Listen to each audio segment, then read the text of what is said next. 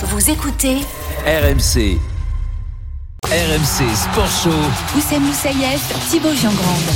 19h, salut tout le monde, comment ça va? Bienvenue dans le RMC Sport Show, le rendez-vous sport du dimanche à la radio. Une heure pour revenir sur l'actu forte du week-end avec, comme toutes les semaines, une athlète malicieuse, notre membre de la Dream Team, Marise Evan. Salut Marise. Salut, Tout va bien? Impeccable. Bon, parfait. Un journaliste malicieux aussi. t'as pas un autre argument, un autre adjectif pour moi T'as pas Audacieux, ouais, c'est écrit sur ton t-shirt. ouais, même j'aime bien. Ça va bien. de retour Ouais, Il était blessé Très la bien. semaine dernière. Marie se souvient, il était euh, blessé oui, à l'œil. oui, oui, j'ai pas vu la photo par Ouais. contre. Non, mais Marise, vaut mieux pas. Vaut mieux pas. Bon, Et, euh, et on a de la chance aujourd'hui parce qu'il s'est cassé un ongle cet après-midi, mais il est là quand même. Tu vois, il est, il est costaud hein, dans la tête. Ouais, un assez-. Je me suis remis en question. Le programme, Oussem. Un aujourd'hui. programme tout aussi riche que toi, Thibaut, c'est dire qu'il est riche. Riche en invités. Dans quelques minutes, Lucas Karabatic sera avec nous. On va revenir avec lui sur la bonne entrée en liste de l'équipe de France dans le mondial égyptien. 19h30, la belle histoire du week-end avec le mood de Marise. Cette histoire, elle a un nom Hugues Fabrice Zango, nouveau recordman du monde du triple saut. Marise retracera son parcours et en fin d'heure, un leader de sa discipline, Alexis Pinturo, sera avec nous. Premier du classement général de la Coupe du Monde de ski après une belle course sur le slalom de Flachau.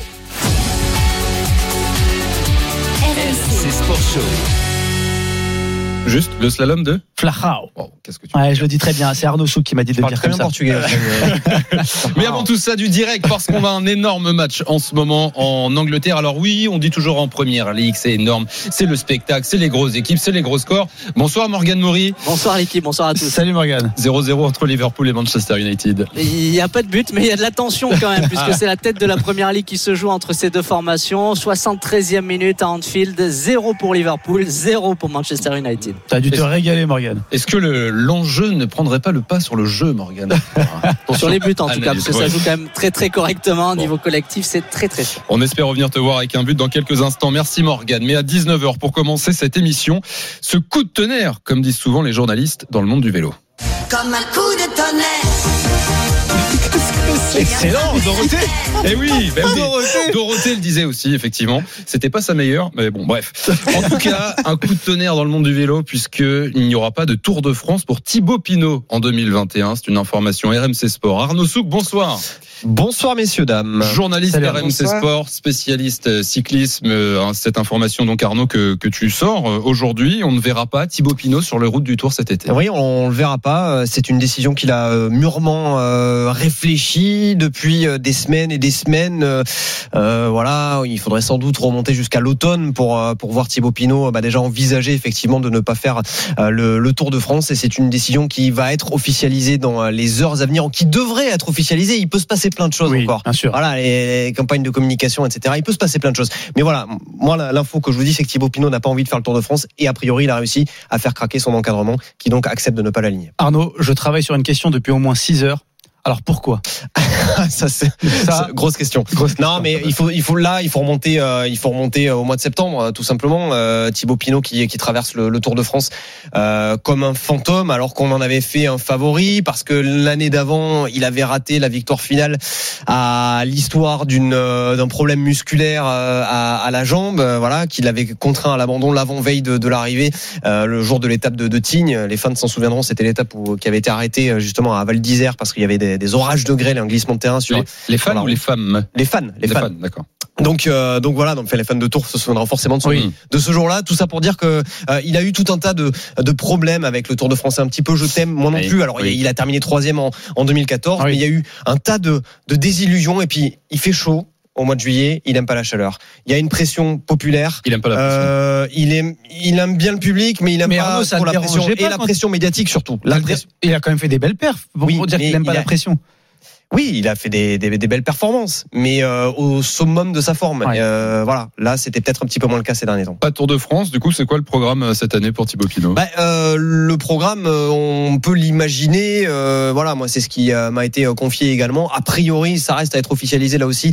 Euh, Thibaut Pinot devrait s'aligner sur les routes du Tour d'Italie, mais euh, là aussi, c'est une incertitude parce qu'on dit Thibaut Pinot va pas faire le Tour de France parce qu'il y a plus de chrono, il y a Ouais. plus de plats, il y a moins de montagnes, ça correspond moins à son profil. Sauf que on ne connaît pas encore tout à fait le, tracé définitif du, euh, du, du Tour d'Italie, même si on sait qu'il y aura une arrivée notamment a priori aux, aux euh, dans, les Alpes qui, euh, qui devrait être absolument mythique, mais, mais voilà, on connaît pas le, parcours dans, sa totalité. Marise, une absence comme celle de, de Thibaut ça, c'est comment tu le prends pour les coureurs français? Est-ce que ça veut dire quelque chose? Est-ce que tu penses qu'on lâche assez facilement mentalement? Euh, bah, il en parlait déjà au mois de septembre. En fait, on pensait que, que c'était un peu sur sur le coup euh, de, de l'échec, mais euh, mais déjà en septembre, il parlait d'un tournant dans sa carrière et qu'il fallait continuer à prendre du plaisir. Et, et quelque part, on entendait dans ses mots que peut-être qu'il en prenait plus. Je sais pas. Enfin, c'était je, je sais pas si finalement c'était pas c'était pas déjà annoncé. Donc euh, à partir du moment où euh, dans la tête il y a le, le, le doute qui s'est installé, euh, bah, faut pas le faire. Le problème c'est que ah, ce, ce genre d'annonce ça sonne un peu comme une annonce de pas de fin de carrière Ouais. mais de, de changement de braquet. C'est-à-dire que euh, on- quelque part on, on annonce qu'on va plus aller chercher de grandes victoires et qu'on va on va juste faire son, son travail. Enfin je, je je sais pas trop comment l'analyser. Ça fait de la peine parce que euh, on a l'impression qu'il euh, qu'il s'arrête sur un, un échec personnel en fait. Petite, précision quand même, il lui reste trois ans de contrat avec son équipe Groupama FDJ. c'est Ouais, l'un bien des sûr, coureurs les mais- mieux payés du peloton. Il a, il a quel âge d'ailleurs Il, il aura, il aura 31 ans au mois de mai.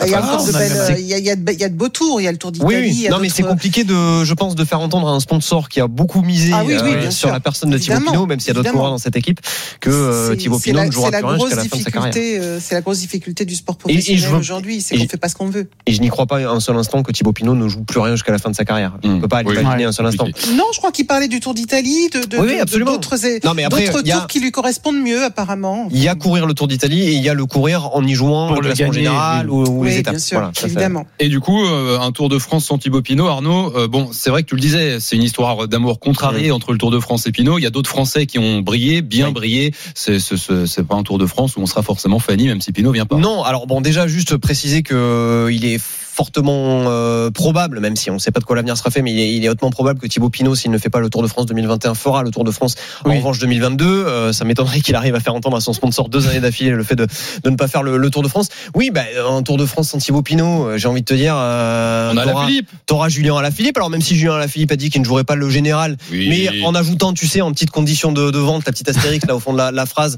au fond de la, au fond de la feuille, je veux dire, euh, je ne jouerai pas le général. Enfin, sauf si les conditions s'y prêtent, Oui. Euh, évidemment. Romain Bardet, qui euh, voilà, avec son nouveau team DSM, qui euh, va apprendre de nouvelles méthodes, qui était vraiment de retour en forme cette année, sans une vilaine chute, sans un vilain traumatisme crânien. Euh, il, il aurait sans doute pu jouer le, le classement général et il le jouera forcément euh, l'année prochaine, enfin en 2021, Romain Bardet également. Merci Arnaud Souk pour cette info RMC Sport. Euh, donc Thibaut Pinot qui ne sera pas sur le Tour de France, le prochain Tour de Je France. me permets que ça, de dire que ça reste à officialiser encore mardi par l'équipe Groupama FDJ. Il est 19h06, vous êtes sur RMC, le RMC Sport Show dans quelques instants. Lucas Karabatic sera notre invité parce que il faut dire qu'il y a une semaine à la même heure, on commençait un petit peu à s'inquiéter pour notre équipe de France du handball. En tout cas, moi Non, je toi, commençais un peu à m'inquiéter. ouais. c'est Moi, je savais. Les Bleus sortaient de deux matchs de préparation sans victoire contre la Serbie, juste avant de démarrer ces championnats du monde. Mais sept jours et deux victoires plus tard, Qu'est-ce ils ont rassuré tout le monde. Qu'est-ce que t'es pessimiste Ben non, justement, on est rassuré. Victoire contre les favoris norvégiens jeudi. Ils ont déroulé contre l'Autriche hier et les voilà déjà qualifiés pour le tour principal de ce mondial égyptien. Bonsoir Arnaud Valadon. Bonsoir messieurs, bonsoir Salut, Marise. Arnaud. Arnaud. peut en cacher un autre. Oui, effectivement, effectivement. Alors Arnaud, envoyé spécial RMC au Caire, au plus près de l'équipe de France. Arnaud, je suis vraiment obligé de te demander si tu as croisé tout le gratin Kérotte. Et non pas de pommes de terre pour euh, euh, parler Voilà. de, du film OSS 117. Voilà, merci Arnaud. Elle En tout cas, facile. plus sérieusement, les Bleus, euh, bah, les Bleus font plaisir en fait, euh, au-delà euh, peut-être de ce qu'on espérait euh, après leur euh, leur sortie pré-mondiale. Oui, parce qu'il y a eu ce succès euh, jeudi euh, en mode patron contre la Norvège quand même. Euh, troisième il y a un an lors du dernier Euro, vice-champion du monde. La Norvège emmenée par l'ancienne star du PSG handball Sander Sagosen. Victoire 28-24 et vraiment un match très maîtrisé. Et hier, il y a eu face à, à l'Autriche un adversaire d'un calibre inférieur, euh, vraiment du sérieux. Et les Bleus ont fait le job en menant comme contre la Norvège du début de la première minute jusqu'à la dernière. Victoire hier euh, 35 à- à 28. Vraiment, ils dégagent de la sérénité. Ces Bleus, ils sont bien, ils sont vraiment bien dans leur basket, bien dans leur handball. Ils continuent de progresser parce qu'il y a toujours des, des axes de progression, mais on peut être relativement confiant sur le fait déjà d'aller en quart de finale euh, d'ici euh, 10 jours et pourquoi pas de ramener une médaille. Euh, Arnaud, tu le disais, ils sont bien dans leur basket. Euh, faire le job, ce sont tes mots. Demain, il faut encore faire le job face à la Suisse. Et, et l'objectif, il est clair, c'est d'engranger un maximum de points pour le tour suivant.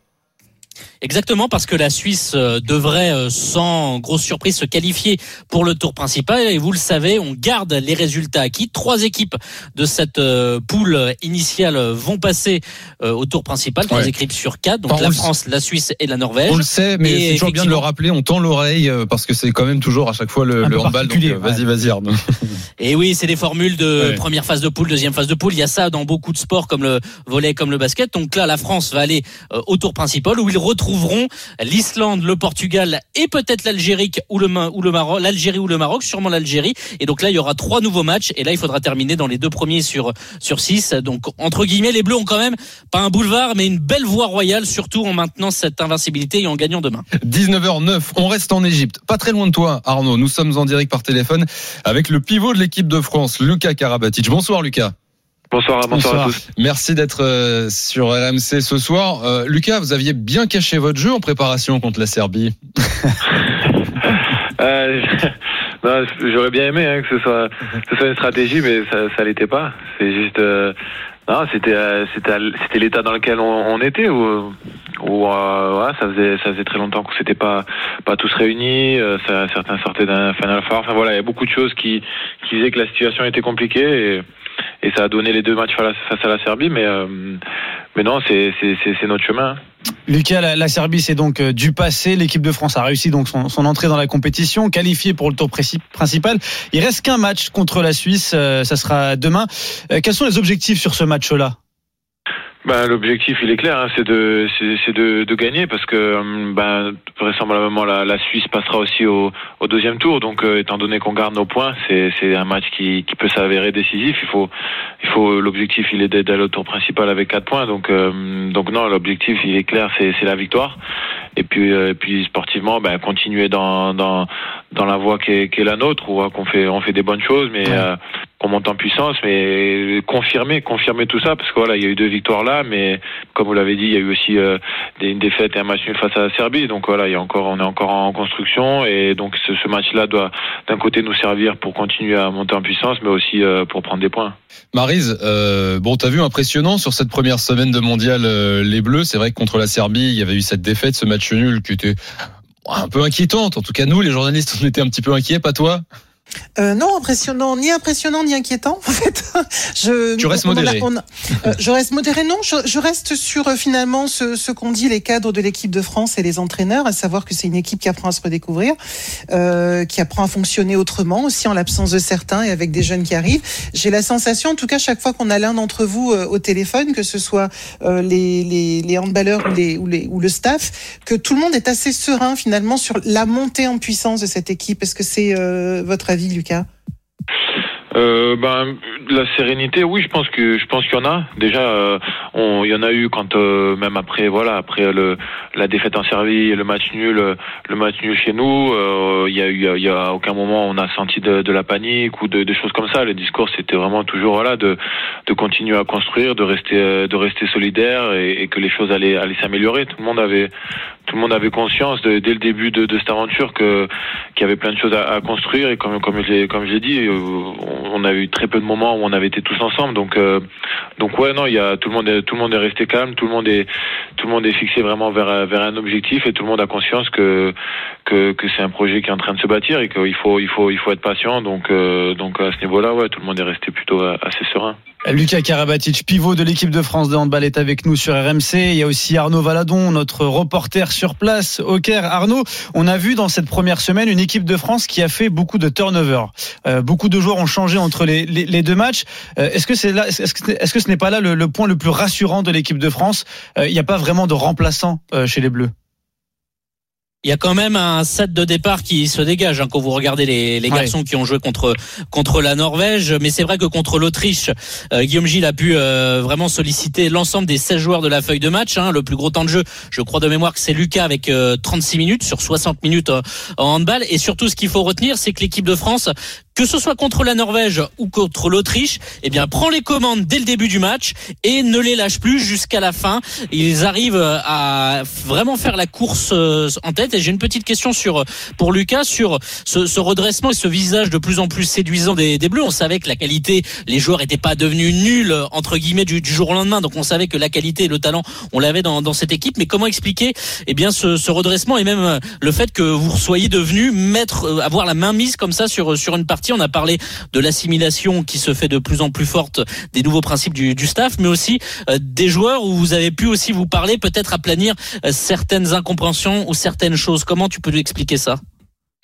Moi, je pense que c'est un peu, c'est un peu un tout en fait. Euh, déjà, les, les deux, deux, résultats face à la Serbie, ben clairement nous ont nous ont servi et on a su à chaque fois euh, regarder un peu ce qui n'était pas allé. Il y, avait déjà eu euh, une différence entre le match euh, aller en Serbie et le match retour chez nous. On a vu que voilà il y a des choses qui, qui, qui s'étaient améliorées, mais c'est vrai qu'on était encore un peu un peu dans le doute. Donc forcément de se retrouver un peu un peu au pied du mur entre guillemets en arrivant en Égypte, ben peut-être que peut-être que ça nous a mis encore un un boost mental et on l'a vu euh, on l'a vu euh, dans, notre entame de match face à la Norvège où vraiment voilà on est on est rentré à fond dans, dans ce match. On s'est pas posé de questions parce que voilà on savait que qu'il fallait être à 200% si on voulait on voulait pouvoir faire quelque chose. Donc voilà ça a été un peu euh, un peu un mix de tout ça. Et comme je le disais le fait de qu'on est qu'on qu'on qu'on qu'on ait su rester calme après après les deux matchs face à Serbie qu'on ait continué à travailler et à pas pas s'affoler donc il y avait aussi quand même de la confiance malgré tout dans, dans nos groupes et on savait que qu'on pouvait déjà faire quelque chose de, de bien.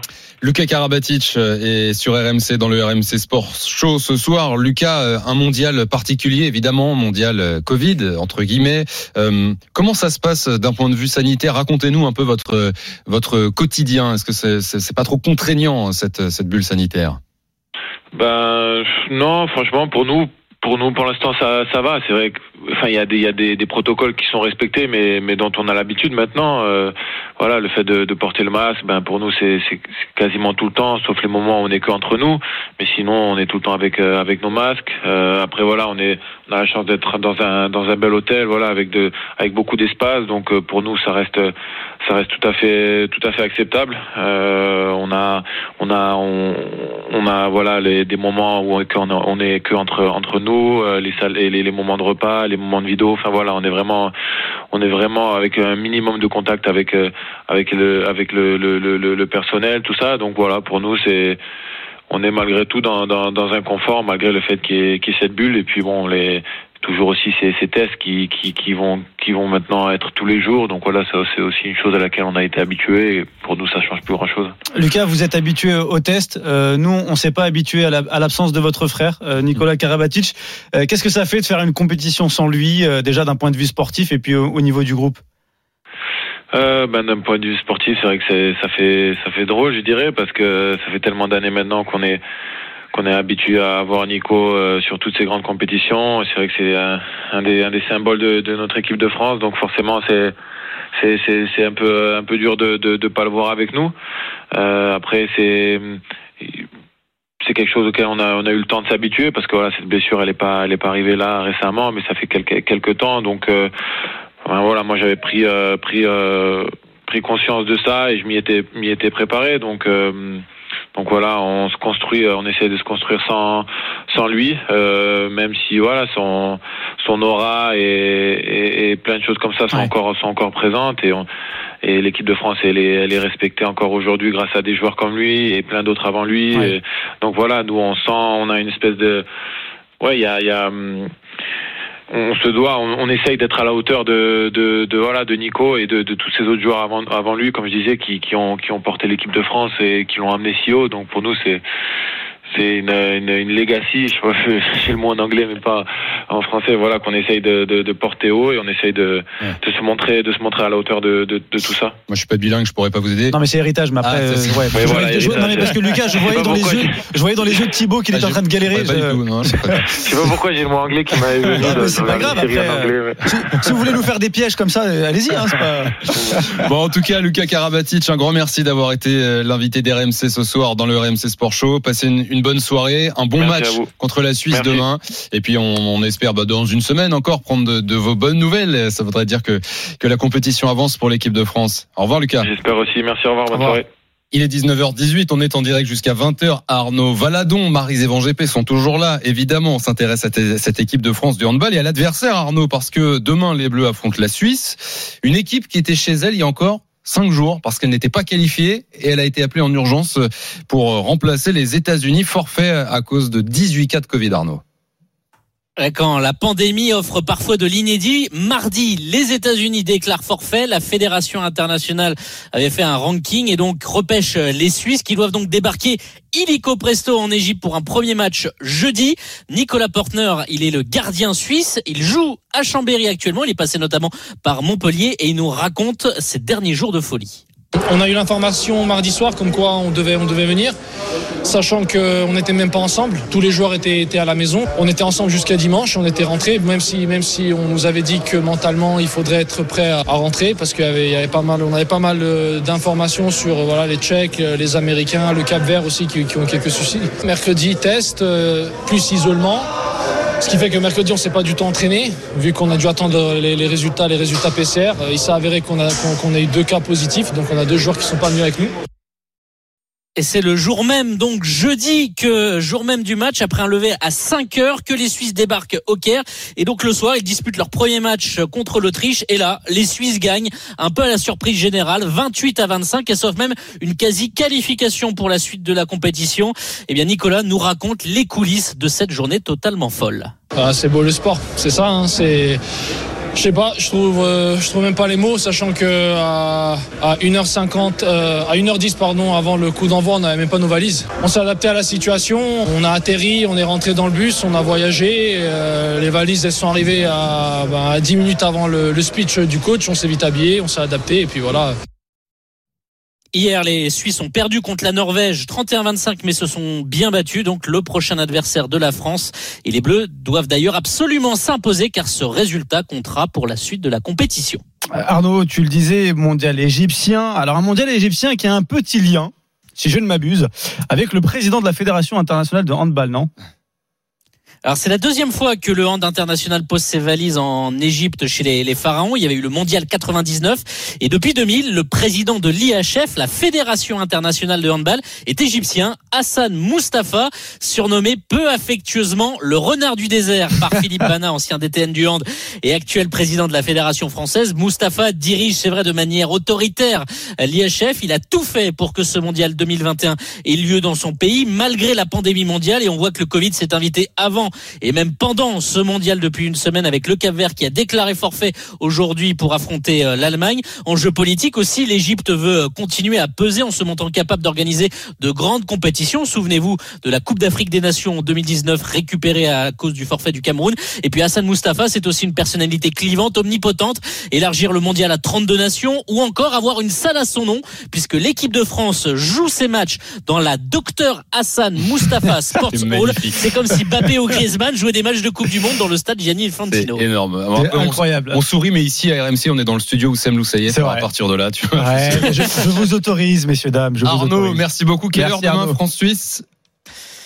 Et c'est à 18h. Merci beaucoup. Ce sera à vivre évidemment en direct sur RMC. Bonne soirée Bonne à toi, soirée. Arnaud. Le RMC Sport Show, c'est aussi des lives. La 19e journée de Première Ligue Liverpool-Manchester. Une pluie de buts. Normalement, euh, Morgan Maurice, c'est fini? C'est fini, pas de vainqueur dans ce derby d'Angleterre entre Liverpool et Manchester United. Les Red Devils sont finis très fort. Ils ont bien cru avoir euh, trompé Alison Becker par Bruno Fernandes, puis Paul Pogba avec une belle frappe du droit en glissant. Mais Alison Becker a sorti une fin de match de très haut niveau pour permettre à Liverpool euh, de prendre un point euh, dans ce match. Score nul et vierge à la fin des 90 minutes. 0-0. Manchester United reste leader de Première Ligue. Merci Morgan. Bonne soirée à toi. C'était Morgan Maury pour ce choc de première ligue. À suivre, 19h22 dans le RMC Sport Show. On sera avec Jean Le Cam, on parlera Vendée Globe, il sera en direct de l'équateur. Et oui, il y aura la même position au-dessus et en dessous. Et ouais, j'ai appris mes cours de géographie, c'est comme ça. Euh, Jean Le Cam sera avec nous, euh, le skipper de Yes We Cam, et on fera aussi un point avec le mood de Marise Evan GP. Marise a décidé de mettre en lumière Hugues Fabrice Zango et vous comprendrez pourquoi. À tout de suite sur RMC. RMC Sport Show. Oussem Moussaïef, Thibaut Giangrande. Et Marise et Jean GP, il est 19h27. On est ensemble comme toutes les semaines jusqu'à 20h. C'est votre rendez-vous sport du dimanche soir à la radio. Merci de nous écouter à la maison, a priori, du coup, alors peut-être en rentrant du travail. J'espère que l'attestation est bien dans la poche. Important, bien sûr. À suivre, Oussem. Le premier du classement général de la Coupe du Monde de ski après une belle course euh, sur le slalom de Flachau sera avec nous. Alexis Pinturo reviendra sur sa saison et sa dernière course, c'était tout à l'heure. Mais comme toutes les semaines, à 19h30 à peu près, Marise, tu nous partages ton humeur. RMC, Le mood Evan GP. Quelle musique Ce qui t'a mise en colère ou en joie dans ce week-end de sport, Marise, es-tu colère ou es-tu joie ce soir? Oh, je suis joie, Ah, je suis joie, chers de plus en plus, hein. Oui, euh, C'est non, 2021, c'est la nouvelle Et la, et- et la musique d'ailleurs je trouve va très très bien avec le mood, c'est une musique puissante, c'est une musique forte. Je vais vous proposer justement avant de vous faire mon mood un autre petit son. Ça va vous mettre le frilon- frisson à condition que vous sachiez de quel sport il s'agit. Écoutez bien. Ah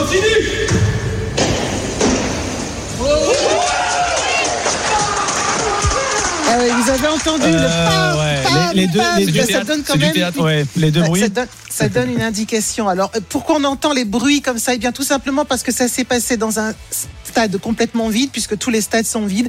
Il s'agit de triple saut et il s'agit d'un record du monde, celui de Hugues Fabrice Zango, qui bat donc le record du monde du triple saut en salle. Un certain record du monde qui était détenu par, par son entraîneur, tout simplement Teddy Tamgo, qui euh, a arrêté, qui a mis un terme à sa carrière l'année dernière, mais qui entraîne déjà depuis quelques saisons. Il était athlète-entraîneur.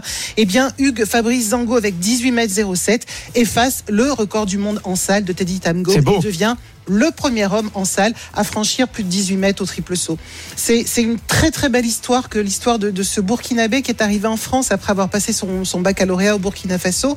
Et il est arrivé du côté de Artois Athlétisme pour poursuivre des études de haut niveau en, en génie, euh, génie, génie électrique. Oui. Et, et c'est un garçon qui vient une fois par semaine à l'INSEP s'entraîner. Il fait connaissance avec Teddy Tango qui devient son coach.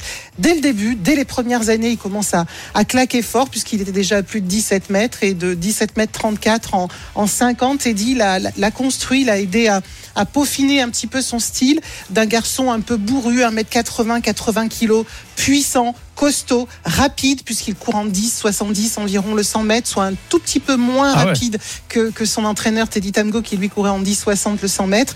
Et, euh, et bien tout simplement, Teddy met sur cet athlète très puissant qui est l'un des plus forts au monde physiquement, il lui met la finesse et la souplesse et le style qui vont faire de lui un champion du monde. C'est un duo gagnant, c'est un duo qui est extrêmement impressionnant parce que Teddy Tamgo est encore tout jeune, il n'a pas 40 ans. Euh, Hugues, euh, Hugues Fabrice Zango a, a lui 27 ans, il devient donc l'Africain le plus en vue dans les épreuves de de piste et ça va être bien sûr l'un des favoris pour les Jeux Olympiques de Tokyo et au-delà puisqu'il est encore jeune et qu'il a encore une marge de progression énorme. Et je termine par un petit euh, un petit secret que m'a confié son agent. Ah, ah. Eh bien, euh, ce week-end, euh, son agent avait parlé avec Teddy Tango et Teddy lui avait dit faudrait que tu viennes à Aubière parce qu'il va y avoir un record du monde.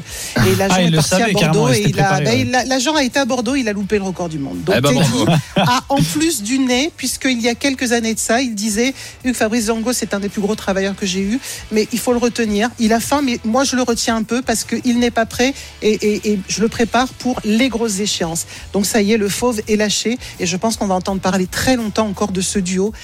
Yves, euh, Hugues Fabrice Zango et Teddy Tango.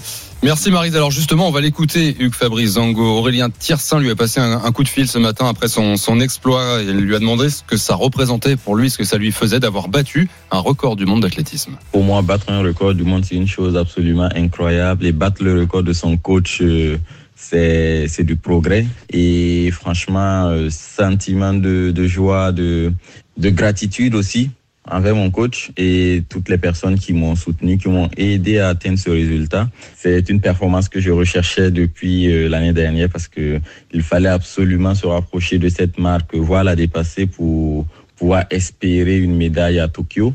Et l'avoir fait dès le début de saison comme ça, ça me met grandement en confiance pour, viser de bonnes choses à Tokyo. Marise, euh, on, on ressent le. Je, je précise juste une petite chose, enfin deux choses d'ailleurs. C'est, j'avais envie de faire ce coup de cœur parce que c'est, c'est le deuxième record du monde Ouais. mythique qui tombe dans un stade complètement vide. Il y a eu les, les 6 mètres 15 de Mondo Duplantis à Rome dans un stade de 80 000 personnes où il devait y avoir 10 personnes en tout et pour tout. Et là, Hugues Fabrice Zango, euh, dont on a entendu le, le- le vide tellement on entend, ce qui est Ouais, impressionnant parce que ça permet de, de sentir et d'entendre les efforts sur le sol qu'on n'entend jamais. Donc c'est c'est assez hallucinant. Mais ce que j'aime aussi chez Hugues Fabrice Zango, c'est cette humilité ce incroyable qu'il ouais. a. Il est d'une gentillesse et d'un sourire euh, incroyable. Moi, j'adore ce garçon. Euh, il n'a absolument pas lâché ses études. Il, euh, il s'entraîne très dur, mais il n'hésite pas à faire la navette entre la, la fac, le laboratoire, l'INSEP où il s'entraîne de temps en temps avec Teddy Tamgo. Et, et il n'a pas l'intention, en plus, de, de, de lâcher l'un pour l'autre. C'est-à-dire Mm. que il s'est dit, j'ai la chance d'être en France. Je suis venu en France avec, après le bac pour un projet qui est celui d'être champion du monde, champion de faire la plus belle carrière possible, mais aussi de me préparer un avenir. Eh ben, il fait tout ça, il montre que c'est possible. C'est peut-être l'un de mes plus beaux héros du moment. Eh ben, on suivra ça en tout cas cet été. On espère pouvoir euh, le suivre on- aux Jeux Olympiques. Et on lui souhaite sa, sa médaille de, de Tokyo qu'il ambitionne. 19h33, le RMC Sport Show en direct jusqu'à 20h avec Marie Evan GP et en ce 17 janvier, nous sommes au 70e jour de course sur le vent de Globe. C'est la dernière ligne droite pour les premiers du classement en tout cas. Tu vois le Brésil Oussem? Oui, Ronaldo, Ronaldinho. Pas l'équipe de non, le, ils sont au large de là-bas en fait. Ah, ok. Ils sont en train de remonter. Bonjour Armel Lecléache. Bonjour à tous. Salut Armel. Armel encore et toujours tenant du titre pour quelques jours encore, vainqueur du dernier Vendée Globe il y a 4 ans et consultant pour RMC cette année. Alors Armel, il y a quelque chose qu'on ne te prendra pas cette année, euh, c'est quasiment certain, c'est ton record de 74 jours. Oui, c'est ça. c'est- Effectivement, c'est c'est c'est sûr. Euh, Les marins sont, comme tu disais, à 70 70 jours de course. Euh, ils ont encore, on va dire, un peu moins de 10 jours pour rejoindre les Sables d'Olonne. Donc, ils seront sûrement, peut-être pour les premiers, en moins de 80 jours. Ça va être vraiment euh, tout juste. Et donc, le record des 74 jours bah, va tenir encore 4 ans. Donc, euh, bah, tant mieux. Écoute, euh, euh, ça me permettra de rester encore un petit peu dans l'histoire du Vendée Globe quelques années de plus. Et Au surtout, bah, voilà, ça montre aussi que la météo a pas été facile, notamment pour les marins. Et on l'a vu, hein, notamment sur, euh, dans les mers du Sud. Notamment. Ouais. Bah, Armel, c'est la première fois qu'on mettra donc plus de temps que le dernier Vendée Globe. Euh, comment tu l'expliques, toi? Bah, je pense que d'abord il y a la météo, ça c'est sûr, euh, n'a pas été facile. Euh, on a eu, euh, ils ont eu des conditions dans les mers du Sud qui étaient compliquées pour aller vite. Euh, pas mal de, de mers euh, difficiles, les marins l'ont pas mal exprimé. Euh, je pense qu'aussi le fait qu'il y a eu pas mal de, de casses au niveau des bateaux favoris, des bateaux dernière génération à grand foil. Euh, bah, ça a fait que le train devant était peut-être un peu moins euh, soutenu. Euh, euh, il y a eu aussi l'accident euh, de, de Kevin Escoffier qui Ouais. a pas mal refroidi, je pense aussi, euh, la flotte des, des, des premiers quand ils ont attaqué les mers du Sud. C'était quasiment à ce moment-là. Euh, donc tout ça mis en même temps, bah, ça a fait qu'il y a personne à vraiment euh, appuyé sur le champignon et hum, au début, dans, quand il fallait peut-être prendre euh, un train d'avance au niveau des Théo. Et puis derrière, bah, ils sont restés groupés. Euh, finalement, bah, ils ont euh, chacun attendait un petit peu que le premier euh, euh, tente un truc et, et ils se retrouvent bah, de nouveau euh, tous, tous ensemble pour la dernière ligne droite euh, avec voilà pour l'instant un final assez assez à suspense, hein. Ouais, ouais, il y a du suspense. Justement, on va prendre la direction de la mer au large du Brésil, donc quasiment pile sur l'équateur. D'ailleurs, peut-être euh, est-il en train de le passer au moment où on parle? Bonjour Jean Le Cam.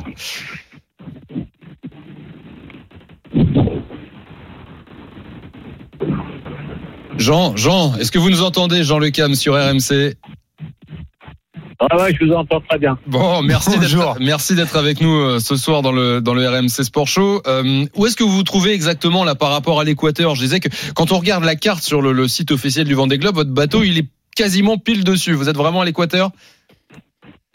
Ah oui, là je suis pile dessus, euh, on vient de passer l'équateur.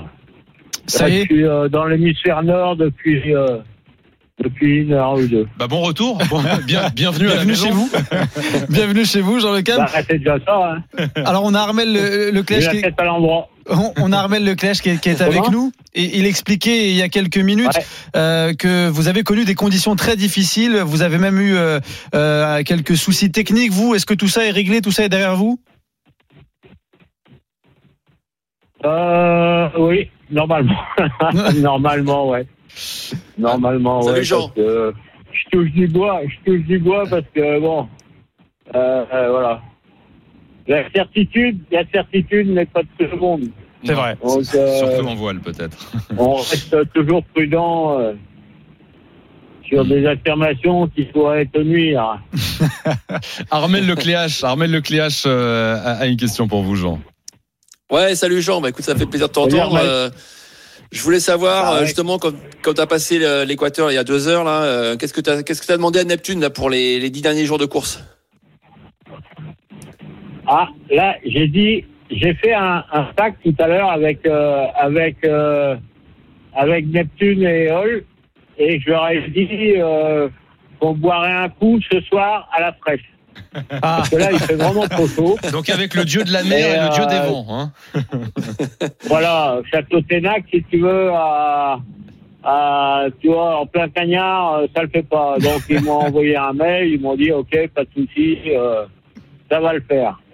Bon, Donc, moins, il y a de la euh, bah, protection. je vais leur demander. euh, je- déjà, eh, je sais pas si vous êtes au courant, mais là, je suis en je suis. Donc, comme il vaut mieux être, euh, il vaut mieux être, comment je dirais, euh, chasseur que chassé. Oui.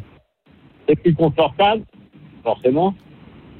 Armel, il le sait bien du dernier Vendée Globe. et, euh, et, et, et du coup, là, j'ai optionné. Voilà. J'ai optionné grave. Donc, maintenant, c'est c'est intéressant parce qu'on va voir si ça marche ou pas, quoi. Et alors, euh, Bon, euh, la carrue, la, la vitesse, je l'ai, hein, parce que euh, là, t'as vu le dernier. alors bon, la, connexion est, est compliquée. On va essayer de, de- de la maintenir, Jean Le Cam sur RMC ce soir. On est toujours avec Armel Lecléache. Vas-y, Armel, tente une, tente une question pour Jean Le Cam. Ouais, Jean, bah justement, tu parlais d'optionner. Donc justement, euh, on voyait que tu avais tiré la barre, tu allais plutôt euh, tirer plutôt dans l'ouest. Donc euh, euh, a priori, un grand tour de, l'anticyclone des Açores euh, se, profile pour pour vous et les premiers devant là.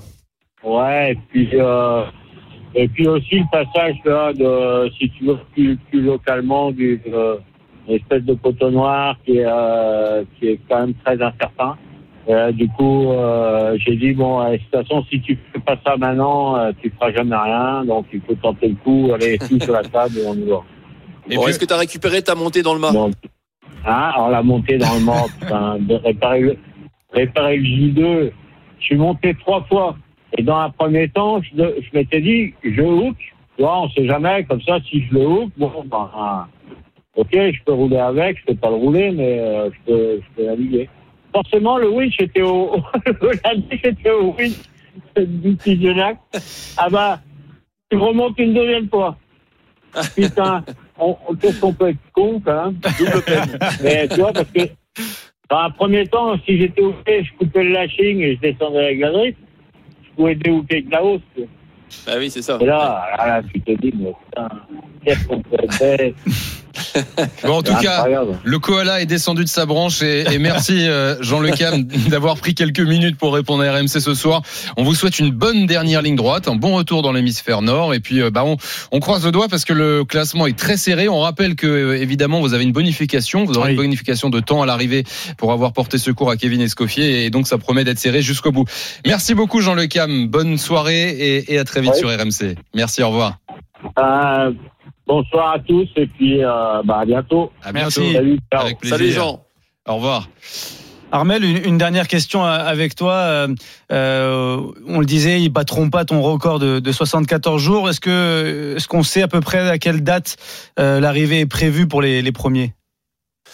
Bah écoute, là, les derniers routages que j'ai fait tout à l'heure, euh, on voit une arrivée autour du 26 janvier, donc euh, pour les, les premiers, donc dans à peu près 9 jours, euh, ce qui ferait euh, peut-être un temps de course en dessous des 80 jours pour, euh, bah, pour les premiers qui arriveront au Sable d'Olonne. Donc ça risque d'être serré parce que, euh, a priori, ils devraient faire le tour de l'anticyclone par l'ouest et ensuite avoir des vents assez rapides, assez portants pour l'arrivée. Euh, donc ça, ça, ça montre un peu une arrivée serrée, euh, comme on l'a dit, au niveau du classement, avec toutes les histoires de bonification. Ouais. Euh, Il y a moyen d'avoir euh, du suspense au Sable d'Olonne euh, jusqu'au bout. Armel, une, dernière question avant de te libérer. Est-ce que tu as participé à Virtual Regatta, toi? Oui, bien sûr, ouais, ouais, j'ai participé. Je suis arrivé hier, Ah. euh, comme le, alors un peu après le premier qui, C'est ce que j'allais te demander. qui a, voilà, qui a gagné euh, voilà, moins de en 68 jours, je crois. Euh, moi, je suis arrivé 6-7 heures après. Ah oui. Et, euh, Mieux et, il y a en fait, t'as fait. Ouais, on n'a pas tout le record là pour le coup. Mais c'était quand même beaucoup plus facile. J'ai de- fini autour de 5400, je crois. Pas mal, chose parce qu'il y a Ah ouais. plusieurs centaines de milliers de, de participants. Bah, il y a un million, plus d'un million de joueurs, Ah bah, voilà. Donc euh, c'était quand même un, un gros succès sur la- le jeu virtuel. Mais bon, après la vraie course, c'est quand même euh, ceux qui sont en mer et, et eux, euh, bah, ils ont Ouais. ils ont beaucoup plus de boulot que ce que nous on a pu faire pendant pendant le jeu virtuel. Oui, et puis bravo Armel, mais moi je t'attends à PES. Merci beaucoup Armel Lecléage d'avoir été sur RMC ce soir. Bonne soirée et on se retrouve très vite évidemment puisque le- l'arrivée va, va vite va vite venir. Salut Armel. Salut, merci. Il est 19h42, on est ensemble en direct avec Marie Zévan GP jusqu'à 20h. Euh, Oui, c'est Toto, c'est le C'est- réalisateur, il a l'habitude. Il est encore en mer là, vous avez Ouais, vu Il est ouais, encore en mer. On, on entend bien, il est À encore en mer. à suivre Sam. Et ben cette fois-ci, on va quitter la mer. On va aller plutôt prendre de la hauteur avec Alexis Pinturo dans quelques minutes. Il sera avec nous, le leader euh, du général de la Coupe du Monde de ski qui a réalisé une très belle course, un beau slalom à Flafran aujourd'hui. Du coup, au passage, on embrasse Toto, le réalisateur, et Flavien Ziolkowski qui prépare avec nous cette émission. À tout de suite. RMC Sport Show. Oussem Moussaïef, Thibaut Giangrande. Avec Marie Zévan GP, comme tous les dimanches soirs, on est en direct jusqu'à 20h. Vous le savez, c'est votre rendez-vous sport du dimanche soir à la radio. Une heure pour revenir sur l'actu forte de ce week-end. Et l'actu forte de ce week-end, c'est le nouveau grand week-end d'Alexis Pinturo, plus que jamais leader de la Coupe du Monde de ski alpin, classement général, puisqu'il a terminé troisième du slalom de Flachau. Aujourd'hui, il sera notre invité dans quelques instants, 19h46. RMC Sport. Reportage. Depuis jeudi, 18 avions charter affrétés par l'organisation de l'Open d'Australie, c'est du tennis, ont acheminé vers Melbourne plus de 1200 personnes, des joueurs, des entraîneurs et l'organisation pour le premier tournoi du Grand Chelem de cette saison. Ah, Mais les cas de positifs au Covid-19, euh, Thibaut, se multiplient.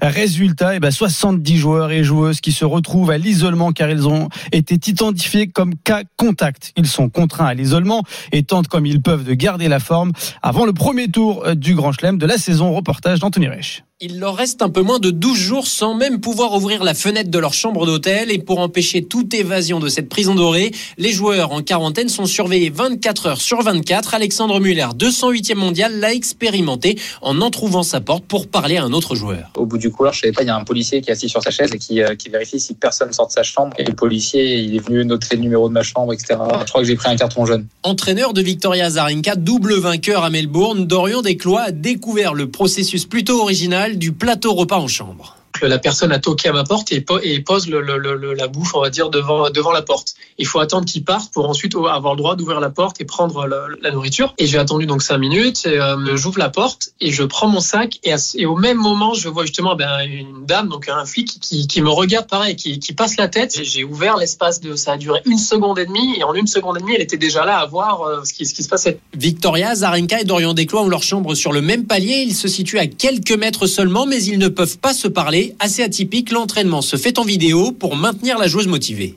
Ça reste limité, mais on peut, voilà, elle a, un vélo, donc elle peut faire voilà, des séances de cardio, on a un peu de matériel physique. J'essaie de, de, lui, de lui montrer ce bah, qu'elle peut faire, raquette en main, taper contre, le mur, contre un matelas, essayer de faire quelques volets, garder le contact, on va dire, de, la raquette, du coup, pour pas trop, pas trop, trop perdre, on va dire, en sensation, sans- parce que bon, 14 jours, ça reste, ça reste quand même conséquent. Après deux jours, les joueurs trouvent encore de l'amusement dans ces exercices originaux. Le problème, c'est la durée. Pas sûr que dans 12 jours, le plaisir soit encore là. Alexandre Muller porte le fauteuil de sa chambre en guise d'altère. Tout à l'heure, je commençais déjà à faire des, gestes à blanc, donc euh, au bout du deuxième jour, si je commence déjà à faire des gestes à blanc, je me demande ce que ça va être dans dix jours. Je vais essayer de m'organiser un, mini terrain de tennis pour, euh, pour faire euh, un peu de physique. faire des gestes à blanc. Netflix, beaucoup de Netflix. Malheureusement, j'ai pas pris la PlayStation, donc là, par Netflix, pas grand chose à faire. Je vais demander des équipements de sport, je vais demander pourquoi pas des livres. Hein. Là, je, prends tout, tout ce que je peux pour pouvoir m'occuper. Après la détection du dernier cas positif, lors d'une réunion en vidéo avec l'organisation du tournoi, les joueurs cas contact ont demandé la livraison de matériel sportif et la possibilité de s'entraîner. Au bout de cinq nouveaux tests négatifs, la balle est dans le camp des autorités australiennes. Le reportage d'Anthony Reich. Merci beaucoup, Anthony. Marie, se préparer quand dans des conditions comme euh, celles que connaissent les, les joueurs de tennis, c'est un peu compliqué tout seul dans sa chambre? Ah, C'est pas compliqué, c'est pas possible. Ouais. C'est juste pas possible. Moi, je comprends complètement toutes les mesures qui sont prises pour, pour éviter de, de, de propager le virus, mais euh, quand on décide d'organiser un tournoi ou une compétition, ben, il faut peut-être essayer de, de, réfléchir justement à comment faire passer la quarantaine de façon la plus euh, sportive possible aux, athlètes. Sinon, ça ça n'a pas de sens en fait. Mmh. C'est complètement aberrant. Et cet Open d'Australie qui doit hein, débuter dans la bulle sanitaire dans trois semaines. Les semaines se suivent et son avance en tête du classement général de la Coupe du Monde ne fait qu'augmenter. Alexis Pinturo a encore brillé ce week-end. L'invité du RMC Sport Show. Bonsoir Alexis Pinturo. Bonsoir. Merci, merci beaucoup d'être en direct sur RMC. Alexis, ce soir, euh, neuvième du slalom hier à Flarao, troisième cet après-midi. Euh, bon, on vous suit, on voyait que l'hiver se passait déjà bien, mais on a l'impression que vous êtes de plus en plus fort. Je sais pas si on peut dire ça, mais en tout cas, les choses euh, se passent plutôt, plutôt pas trop mal. Euh, surtout sur ce week-end de Flarao qui me permet de remonter sur la, boîte euh, en slalom, ce qui fait plaisir parce que le début de saison s'est bien passé, mais pas aussi bien que ce que j'aurais espéré dans cette discipline. Donc euh, du coup là, ça, ça remet les choses plutôt bien pour les trois slaloms qui vont encore venir d'ici dix jours. Alexis, on a l'impression que vous gagnez énormément en régularité et on a l'impression donc aussi que vous êtes à un moment de votre carrière où on vous voit comme étant le plus fort. Est-ce que vous aussi vous avez ce sentiment-là? Non, régularité, en tout cas, si on prend cette année, euh, que ce soit en géant ou en slalom, oui, je suis, euh, je suis plus régulier. Si on prend les résultats purs, après, euh, euh, il y, a, y, a, aussi d'autres athlètes qui sont relativement forts cette année. Malheureusement, justement, le, le mon dauphin du classement général actuel, eh ben, il s'est blessé à l'entraînement hier. Et du coup, voilà, Alexander Omot Kildé. Donc c'est sûr que automatiquement, euh, euh, lui qui est aussi très très consistant de manière générale, euh, c'est ça me donne un peu plus d'espace. Et bien que j'ai pas trop envie de dire que que je que qu'on est content et qu'on se réjouit de la situation euh, parce que il, voilà il est il est c'est un athlète qui s'est blessé et c'est pas la meilleure des manières du coup pour pour être aux avant-postes et pouvoir du coup rivaliser avec hmm. ses rivaux parce qu'on préfère euh, qu'ils soient tous en bonne santé. Euh, c'est vrai que c'est terrible pour lui, mais du coup pour vous, euh, avec ça, il était deuxième de la Coupe du Monde, il était déjà assez loin, mais là le deuxième est encore plus loin. Alexis Pinturo, le gros globe de cristal vous tend les bras plus que jamais là. Euh, ce qu'il faut aussi savoir, c'est que pour le moment, alors oui, les choses se passent plutôt bien. Hein, J'espère que ça va continuer comme ça. On va faire, on va tout faire pour. Euh, après, il faut aussi quand même savoir qu'on a eu pas mal de disciplines techniques. Euh, Wengen notamment, qui, qui, devait être, euh, qui devait avoir lieu ce week-end avec deux descentes. Bah, elles ont été repoussées la semaine prochaine à Kitzbühel, les descentes. Euh, donc, il va y avoir énormément de disciplines qui, moi, me correspondent moins sur la deuxième partie de l'hiver. Donc automatiquement, mes, certains de mes rivaux, qui sont plus des descendeurs et qui du coup s'alignent essentiellement sur des descentes, risquent de remonter au classement et, et, on, ça, forcément les choses vont être remaniées. Hmm. Après, euh, le but ce sera que je reste le plus possible aux avant-postes, bien que voilà, comme je le dis, les choses peuvent encore bien évoluer. Marie Alexis, on a l'impression aussi que vous restez très mesuré, euh, peut-être en raison de la façon dont la saison euh, s'est achevée l'année dernière, bien malgré vous? C'est-à-dire l'interruption Covid. Euh. Ah oui, donc euh, bah, pour faire un bref récapitulatif, l'an dernier, c'est sûr que les choses se passaient plutôt bien, sauf que euh, j'étais relativement euh, à, la bagarre avec mon avec mon dauphin, qui a fini d'ailleurs du coup premier, qui était le Norvégien Alexander. Et, et bah, voilà, du coup, les choses se sont arrêtées du jour au lendemain avec la situation qu'on a connue au printemps. Euh, me, me, me, donnant finalement un désavantage avec le nombre de courses qui ont été annulées, le nombre de disciplines techniques qui ont été annulées. Donc euh, c'est sûr que maintenant, cette année, euh, je, je, prends les choses comme elles viennent et j'essaye au maximum, si on peut dire, d'enfoncer le clou le plus possible à chaque fois que je suis au départ d'une Coupe du Monde. Euh, et, et, ça, c'est peut-être des choses que j'arrivais moins bien à faire les années précédentes, dans le sens où peut-être que psychologiquement en tout cas, il y avait des jours où je me sentais peut-être un peu moins bien et, où j'arrivais peut-être un peu moins bien à serrer les dents euh, euh, pour essayer de travailler, passer au travers, alors qu'aujourd'hui et cette année en tout cas, j'y arrive plus facilement. Quoi. Alexis Pinturo est en direct avec nous euh, sur RMC. Alexis, les championnats du monde arrivent dans un peu moins d'un mois. Est-ce qu'on peut dire que cette saison, vous êtes programmé pour aller chercher ce qu'il y a de meilleur sur cette compétition, sur ces compétitions? En tout cas, c'est l'un des objectifs quand même de, de la saison. Hein. Euh, moi, j'avais à cœur. euh, J'ai toujours dit que les coupes du monde, c'est bien sûr important. Essayer d'aller chercher des victoires, c'est bien sûr important. Mais les championnats du monde, euh, euh, bah, cette année, euh, sont sont aussi très importants parce que parce que c'est une course d'un jour. euh, on aura les mondiaux et donc du coup, euh, euh, en théorie, on espère que ça- il va pas se passer la même chose Oui. qu'à Melbourne, mais, Oui. euh, mais que qu'en gros, une fois qu'on sera là-bas, les choses seront parties et que, que l'événement aura bien lieu. Donc du coup, euh, ça donnera une belle quinzaine et je pense qu'il faudra vraiment en profiter. Euh, J'ai des armes pour pouvoir bien m'amuser, donc maintenant vraiment essayer d'en profiter. ouais. Et justement, Alexis Pinturo, vous avez entendu euh, le reportage dont vous parliez d'Anthony Reich sur les, le- les tennisman et la préparation très très compliquée pour l'Open d'Australie. Comment ça se passe pour vous sur cette saison de ski alpin, les conditions sanita- sanitaires Vous avez le droit mécanique, vous? Ça va? Oui, voilà, tout, tout se passe bien pour vous. Ouais, nous, euh, alors euh, euh, l'ensemble des stations sont fermées ou en tout cas à, à moitié fermées. C'est-à-dire, par exemple, quand on prend l'Autriche, les stations sont ouvertes en Autriche, mais les hôtels, euh, les restaurants sont fermés. Donc, il y a très peu d'accueil de touristes. Euh, donc, c'est essentiellement des locaux qui vont skier ou alors des gens qui viennent de Salzbourg, qui vont skier la journée, etc. Par exemple. Euh, donc voilà, c'est il y a, y a peu de brassage de population ou en tout cas euh, moins parce que les gens restent pas en plus sur place, ils rentrent tout de suite chez eux le soir et, donc la situation pour nous se passe plutôt bien. Alors on a eu Wengen justement, j'en parlais au, tout début de, de, la discussion, Wengen qui devait être ce week-end, il y a eu un cluster là-bas à Wengen parce que les stations en Suisse, les hôtels en Suisse, les restaurants en Suisse, eux sont plutôt ben, ouverts hein, open jusqu'à maintenant. Et voilà, donc du coup, ils ont eu un cluster avec Nîmes, et ce qui a fait que euh, le calendrier a légèrement changé, que les courses ont été reprises ici à Flarao, euh, et qu'il y a eu, il y aura deux descentes euh, à Kitzbühel au lieu d'en avoir qu'une. Donc voilà, c'est, ça fait partie des choses qu'on, vit cette année, mais dans l'ensemble et jusqu'à maintenant, il n'y a pas eu de problème, il n'y a pas eu d'annulation euh, vis-à-vis des compétitions, il y a eu des adaptations, mais tout s'est jusqu'à maintenant très bien passé. ouais. Et on souhaite que ça dure et que vos performances vous permettent aussi de, de durer à ce, ce niveau de compétitivité. Merci beaucoup Alexis Pinturo d'avoir été sur Merci à RMC. vous. Bonne soirée, bonne semaine et, et à très vite. Marise, merci beaucoup. On te retrouve euh, bah, demain dans le SMS par exemple dès 15h. Voilà, voilà. Passez une bonne soirée. Nous on Bonne se retrouve soirée. dimanche prochain avec Oussem pour le RMC Sport Show. Merci de nous avoir suivis. Bonne soirée à tous. Dans un instant, le RMC Football Show autour de Gilbert Bribois. Ciao. RMC Football Show, Ligue 1 Uber Eats.